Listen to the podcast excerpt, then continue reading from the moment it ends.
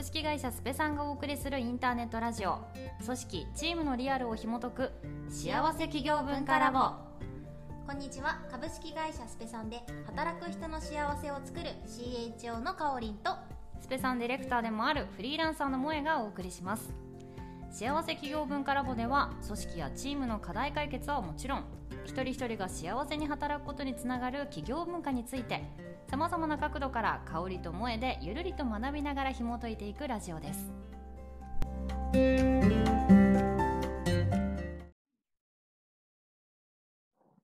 はい。では早速やっていきたいと思いますが今日はあの前回でシリーズが1回終了したので、うん、まあ、ちょっと好きなテーマを取り扱ってみようということでですね私とかおりんさんの話していてちょっとブラック企業について取り扱ってみようっていう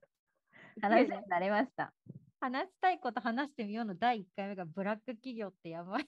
そう。なんかね、やっぱまあ言葉の定義だったりとか、なんかそれってつまりどういうことなのみたいなこととかを、うん、まあちょっとその、まあ企業文化にかその直接的に関係してるわけじゃないんですけど、やっぱり結局会社の在り方みたいなところには関わる部分なので、うん、なんかそういう部分をこれからいろいろキーワード取り扱っていけたらなというので、今回はブラック企業、取り扱います。はい、はいそうね、そもそも、まあ、ブラックみたいなものって、うん、なんか読んだら2000年代くらいに、ネット上でこう、バーッと広がってった？みたいな、はい、初めくらいの書いてあったけど、確かに自分が子供の時ぐらいって、全然そういう感じで企業を見たこととかなかったな、みたいな。そんな言葉なかったよな、みたいな。そうですね。だけどね。結構あのネット企業というかやっぱインターネットがわーって流行り始めてというか台頭してきた流れでやっぱ IT 業界ってまあ今も忙しいイメージありますけど、うんうん、なんかそういう会社のことを指す言葉に近い感じで結構一気には流行っていったというか、はいはい、フレーズが聞くようになったっていうのはありますよね。そうだね。このなんかブラック企業みたいなものって厚生労働省的に一応さなんかもうなんか定しているというか、あるんだよね、きっと。なんそうですね、一応定義づけはしてないけど、こんな会社なんじゃないっていうその特徴的なのはね、ある、ね、はい、あるということで。なんか労働者に対してすごく極端な長期労働とかノルマを課してたら危ないよとか、うんうん、なんか賃金が払われてないとか、うん、なんか残業とかパワハラが横行するようななんか感じだよとか、コンプライアンス意識めちゃ低いよとか、はい、なんかそういうような状況なのに、労働者に対して過度の選別を行うとか、みたいな、あのいわゆるこう、まあでも法令遵守系だと思うんだけど、うん、まあ気になる人はあの厚生労働省のサイトに、サイトがあるから見てもらえるといいと思うんだけど、うんうん、確かめよう労働、そうですね。あるからあの見てもらえばいいと思うんだけど、普通にその時間に関する割とね、労基労基で労働基準法みたいなものとかもそうだし、うん、最近だとあのパワハラ防止法みたいなやつも4月からかな、なんかちょっと正しいのが難しくてあれなんだけど。うん、元 が多分なんか2019年に施行されて、うん、多分改正したものが2000、20年に大企業は施行されてて、20はいはいはい、2022年、今年の4月に中小企業が適用されたみたいな。おなるほどね。まあ、そういうものがあったりとかして、いろんなその法律で一応こう守られているというか、うん労働者は守られていて、ね、時間もその精神的な面とかもいろいろ守られている中で、うん、それに触れ、その法律に触れてしまっているよっていうのは、一応、あの、なんかまあブラック企業危ないぞっていう感じっぽい、ね、規 定としては。ね、まあもう法律違反な時点でちょっともうやばいよやばいよっていう話だよね。会社としてやばいのは事実ですよね。ね。もしあのそうだなって思ってる人たちはあのすぐにななんとかしてください。うん、相談するべき相談するべきところに相談するとか、ね、あのこれやばいっすよって訴えるとかね、あの、うん、会社の上場に訴えとかしてくださいって感じだけど、はい、おえちゃんはここに触れてるガチブラック企業を体験したことある？いやでもどう、まあ今もね、ちょっと上場してる会社なんであれなんですけど。うん、まあでも私はどうだろうな、まあこの後も話せたらなっていう話してたので、まあやりがいとのバランスみたいなところで、多分でも法的におそらく違反だったであろうみたいのはありますね。まあ、ただその多分なんだろうな、労基的に例えば、あのいわゆるそれって労働としてこちらがしてほしいって頼んだ労働ではありませんって多分言い切れちゃう。なるほど。まあ、だからこっちが、あなんか例えば営業成績伸ばすために、はいはい、自主的に朝早く来ましたとか、うん、まあ、暗黙知的に朝一番下だから掃除に早く来て1時間早く出社してますとか、うん、まあ、結構それもあの問題になった時期あると思うんですけどなんか掃除のために30分早く来るのって、結局その時間も労働ですよねみたいな話あったと思うんですけど、なんかそういうので、結局あ何々のために残らなきゃってあのなんとなく環境的になってでも自分が、あなたが決めてるよねその時間働くってっていうだから会社としては、いや別に帰っていいよって言ったよねっていう体が取れる。はいはいはい、そういう感じで、まあ、なんか自主的に自分が頑張りたかったからっていうのはありますけど、うん、結果労働しなんか残業すごい時間してた時期はやっぱりありましたよね。あそうね。あのーうん、なるほどね。それももしかしたら結構ありそうかもしれないね。いやそうですね。そういうとこはあるかもしれないな。まあね、頑張り時ありますからね。はい、ありますから。あの、私は多分、はい、本当にガチブラック企業にいたと思ってて、うんう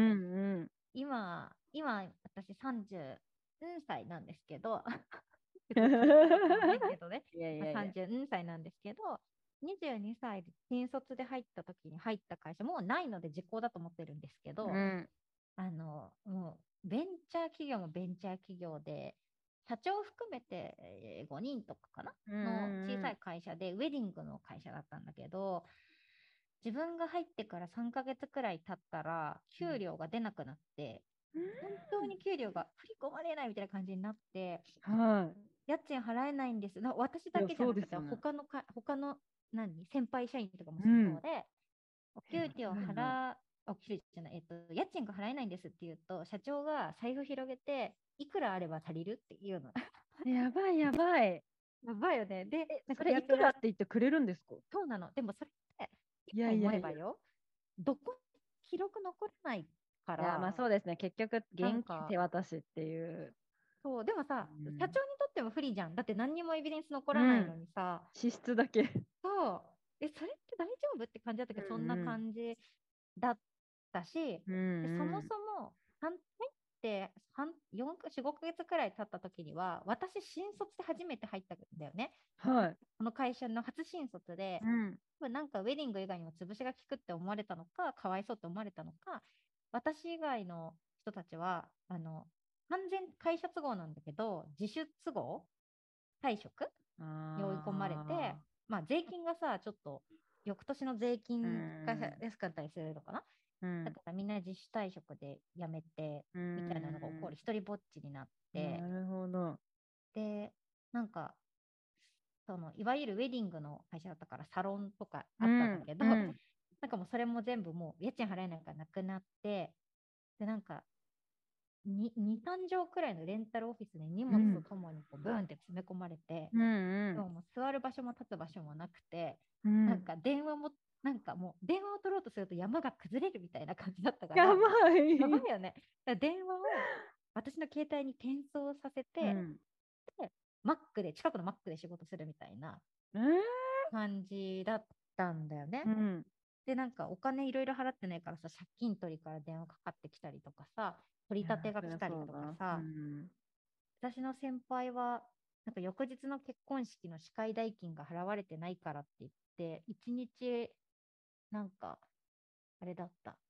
部屋に監禁、監禁っていうか、払うまで返さないぞみたいな感じで、怖い。監禁されてたりとか、なんか、集金が来ても払えないから、お給料ももらってないんだけど、自分のお金でどんどんその、会社の経費というか、なんていうの？をどんどん自分で払うから、給料もらってないのに、お金はなくなるし、当然経費精算なんかできないし、みたいな半年で辞めましたけど。いやでもそえそれでも結果的にちゃんとあれなんですか？その未払い分の給料って支払われたんですか？支払誰も支払われてないと思う。ええ。ー、なんかめちゃめちゃ裁判が好きな社長さんで、その業者さんとかにさ、こ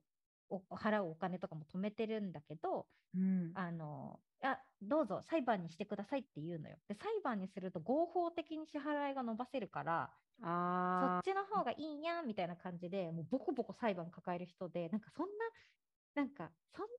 人にさそんな22歳のさ小娘がさなんかやってもなんか怖いじゃん仕返しされるのが。確かに。っていうかだからあのシンプルに泣き寝入りしたよね。うわー。でもなんか本当はあれですよね。なんかそういう時にまあそれこそまあ社労士って個人につくものじゃないですけど、なんかそういう安全生活センターみたいな労働権利なんか申請するみたいなところにすぐ駆け込めたらいるような状況だったらいいのにとは思いますよね。なんかその辺がやっぱり、なんか一従業員としてはなんかもしそういうこと起きたらどうしようってあんまりわやっぱり分かんないですよね。分かんない。分かんない。分かんなかった。うん、分かんない。なんか 本当分かんなかったな。今思えばね、なんてアホだったんだろうっていやでもそれがまた手手というかまたそのせこいとこですよね。そのいやどうせ分かってないでしょっていうところに。そうね。うん。そうね怖かったしね。いや、まあ、でもな。これはマジブラックだからもしこういう感じだったら、うん、あのすぐにあの逃げましょうって。いや本当に。そうね。だからこれはもう,、もう本当にほんまもんだからあのあの気をつけた方がいいですよって、うん、完全に法律守ってないから、うん、よっていう、もう最低賃金どころじゃないもんね。今、東京都1041円。いや、そうですよね。多分0.5円くらいだったと思う。もう未払いな時点でやばいですもん。やばいね。払えよっていう。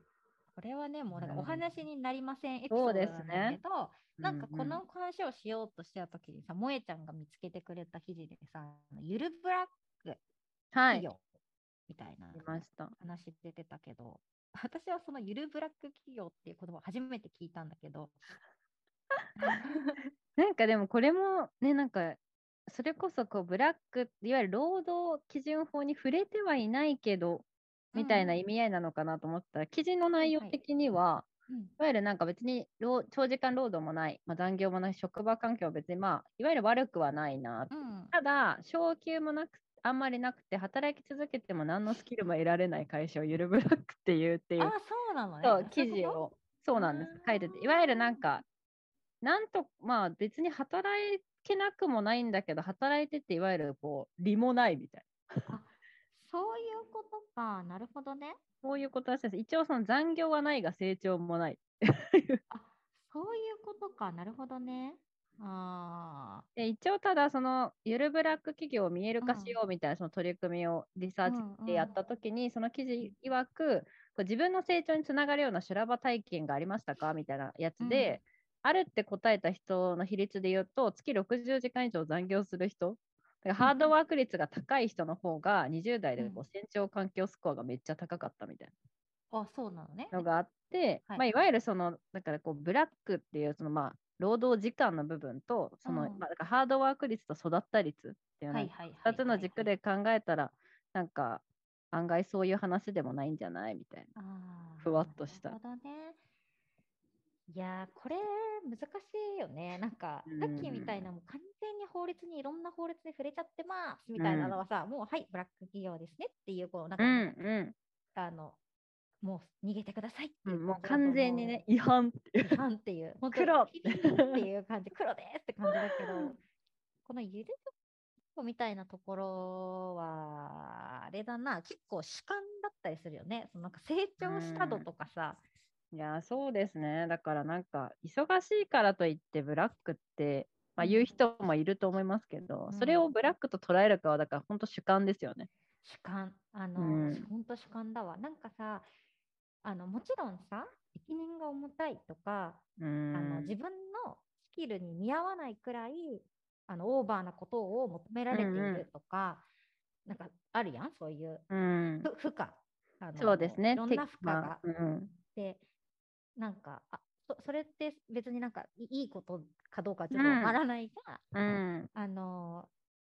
プルに労働時間みたいなものがその法に触れてたりするわけじゃないんだけどなんか追い立てられてる感じがするとか、うん。いや確かに責任が重いとか、みたいなのが積み重なるだけでオーバーワークっぽい感じとかハードワークっぽい心持ちになるというか 主観だよね。ね1日5時間とかしか働いてなかったとしてもかなりさ精神的負荷が高い仕事をしてたりとかすると、絶対ハードワークだな自分って思っちゃったりすることもあるかもしれないじゃん？確かにな。結構このゆるブラック企業と定義されてるのはその主観の話が大きそうではうん、ね、そうですね。やっぱそう成長とかっていうのが入ってきちゃうと成長してるかどうかってまあ、うん、傍から見てもちろんなんか資格取得したとかで言ったら分かるものもあるのかもしれないですけど、うんうん、でもなんかいや1年間で成長したわって結構まあやや主観での満足度の部分もありますもんね。そうだね。うん、そうねありそう。なんかプさんでもさ、私たちの会社でも、一応その働く幸せと働く不幸せっていうのを、うん、あの測ってるんだよね。であの、パーソル研究所さんが、うんうん、あの慶應義塾大学の前の教授と一緒に開発した働く人たちの幸せ度と不幸せ度っていう、まあ、人間両軸あるよねっていう感じ。でそれをこう測って数値化するっていうなんかサーベイみたいなのがあるんだけど、うん、あの普通に働く幸せ不幸せ。はい、出ますね。不幸せ。あ、じゃあ、いやあの検索してもらえば出てくる。前も多分これについて話したけど、はい。かに関しては、それこそそのゆるブラック度がどれくらいなのかみたいな、うん、なんか自己成長とか、オーバーワーク、まあ、でもこれも主観的な話で、うん、時間ではなくて、こう自分の時間を自犠牲にしてる感覚があるとか何かに追い立てられている感覚があるかどうかっていう主観を聞いてるんだけど、うん、そういうオーバーワークとか、まあ、リフレッシュできてるかっていう話とか、うん、あとなんか貢献感なんか誰かに貢献してる感覚とか、うん、あと自己裁量があるかどうかとかっていうのを、自分で決めてるか、うん、そのなんか主観的な、あの視点で回答していて数値化するんだけど、はい、多分こういうことでこれの数値が低い全体的に幸せ度が低いよとか、まあ、不幸せ度だとなんか評価不満とかさ、うん。ね、なんかそのちょっと何？会社が汚いとかさ。なんかそういういろんなまた数値があるんだけど、その不幸せ度が高くて幸せ度が低いってなると、うん、多分ゆるブラック企業そこの記事でいうゆるブラック企業になるんだろうなとも思っていて、うん、なんかあ確かにね。なかなかでも確かにそういう、うん、なんか自分ででもそこの部分って結構だから最終主観ってなるからこそ自分がどういうところからはみ出たらというか、うん、ここ超えたらきついなっていうのって結構自分で把握していかないとなんか同じ一律じゃないからこそあれですよね。なんか全員にじゃあマネージャーとかがねこう大丈夫大丈夫って聞いてて、なんかめっちゃ多分大丈夫な人もいれば、いや、ちょっと、いや、結構きついです。もう結構来てる人と、ねね、やっぱ同じような働き方してても、感じ方人それぞれってなってくると結構厳しいから、うん、なんかある意味人にねもちろんケアしてもらいたい部分もあるとは思うんですけど自分から結構もうここからはきついっていう SOS が出せる状態に結構していかないと、うん、いつの間にか体調崩したとかって絶対ありますもんね。あるある。そうだね。そうだね。さもうあの一応さ CHO としてそこのこう幸福度が高い状態を作っていこうみたいな企業文化って観点だったりとか、はい、作っていこうっていうふうにしているしなきゃいけない立場ではあるから、うん、なんかその主観だからお前らの心持ち次第だぜとか言えない部分もあって、なんかその多分この人事担当者とか経営者とかって、私と似たようなことを思ってたりすると思うんだけど、ね でもなんか、だからそのなんだろう、いろんな、なんだろうね、施策を打ってみたりとか、制度を入れてみたりしてるっていうのあると思うんだけど、なんていうのかな、前提ね、前前提前提、前提、もちろん会社としてはみんながこうハッピーに働いてくれた方が生産性も高くなるし、いいから、会社としてはちゃんとそこをケアするべきというか、うん、そういう姿勢を持っているべきだとはもちろん思っているし私もそういう役職だなと思ってるけどでもさ自己成長を感じるかどうかみたいなこととかなんかやりがいを持てるかどうかとか、うん、でなんかそれって必ずしも会社が与えてくれるだけのものではないなって感じもするのよね。うん。なんか、正直、萌ちゃんとかはさ、それを多分自分でこう見つけるとか、生み出すのが上手な気がしてて、別になんか、萌ちゃんにさ、なんかやりがいや貢献感をさ、めちゃくちゃ与える動きをしてない、私は。でも多分なんか自分で見つけるじゃん。そうですね。まあ、でもどうなんだろう。なんか、貢献、すごい極端なこと言っちゃうと、うん、なんか貢献できてなかない状況が多分続きすぎたら、なんかクビにはできないとはいえですよ、正社員はいはいはいはい。とはいえ、結構厳しい状況になると思うんですよ。うん、雇う側からしたら。うん、だからあのもし売り上げで貢献できてなくても、うん、いてくれていいねみたいな空気感がその会社に漂うのであれば、ねね。うん、ちゃんとその人がいる、まあ、意味というか雰囲気作りだったとしても、うん、チームワークの潤滑油だったとしても、何かでは貢献できてるっていう事実が絶対あると思うので、そうね。それはなんかその辺はそうですね。でも自分ででもその可視化していく努力というかも確かに多少は必要だと思いますね。ね。なんかまあそういうさ賞賛の文化とか、うん、あの多様性を受け入れる文化とかっていうのは会社がさやっぱりこう上手に作っていくとか、うん、ね、提供は。っていうのはもちろん大事ではあるなと思いつつ、うん、その人自身のそのちゃんと成長しようとか自分の成長を正しく振り返ろうっていうスタンスとか、マインドセットとか、そのなんかそういうのも言って大事かなと思う。やりがいとか貢献感みたいなのも会社が与えてくれるものではなくて、自分がこの仕事をしている意味って何だろうとか、うん、誰を笑顔にできてるんだろうとか何のためにやってるんだろう自分にこう問い問い続ける、うん、自分でちゃんとこの自分の仕事とその何か社会的な意義みたいなものをきちんと接続させるみたいなことも、うん、その外からだけではなくそもそも自分の中でそういう内省をしていないことにはなかなか生まれづらいっていうのもあったりもするから、あの、ゆる、この会社はゆるブラック企業だな、ふんって言ってるだけではなく、会社も努力するけど、うん、自分自身も、その、何か変えていけるものはあるんじゃないかなっていう視点は大事だな いや、もう本当そうですね。やっぱりもう今や結構時代もそれこそ変わってきて、人的資本経営だなんだっていうのも私たちもね、結構取り上げてたりするので、やっぱりまあ自分自身の成長は自分自身の責任でもあるっていうのも、そうだね。感じつつ、そこに重荷にしすぎず そうね。いいバランスを探して。いいバランスを探して、でもそれをこう感じやすい環境を作るとか。そうですね。ねやっぱり企業としては。うんうん、企業としては感じやすいなんかこう仕組みをとか、うん、まあ、それは企業としてあのどんどんやっていった方がいいとは思うから、うんうん、まあ、やっていこうって感じだけどね、はい、それが企業文化でもある あそうですね。そうですね。パーパスとかね、はい、大事です、バリューとかだったりするから、まあ、それはね、大事だなっていう、えー、お話で大丈夫。はい。はい、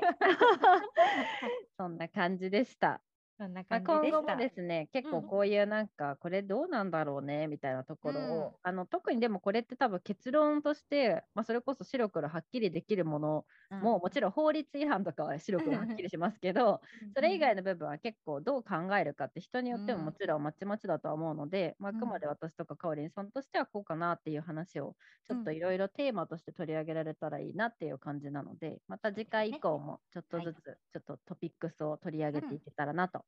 思っております。はい、はい、ということで今日もありがとうございました。はい、ありがとうございました。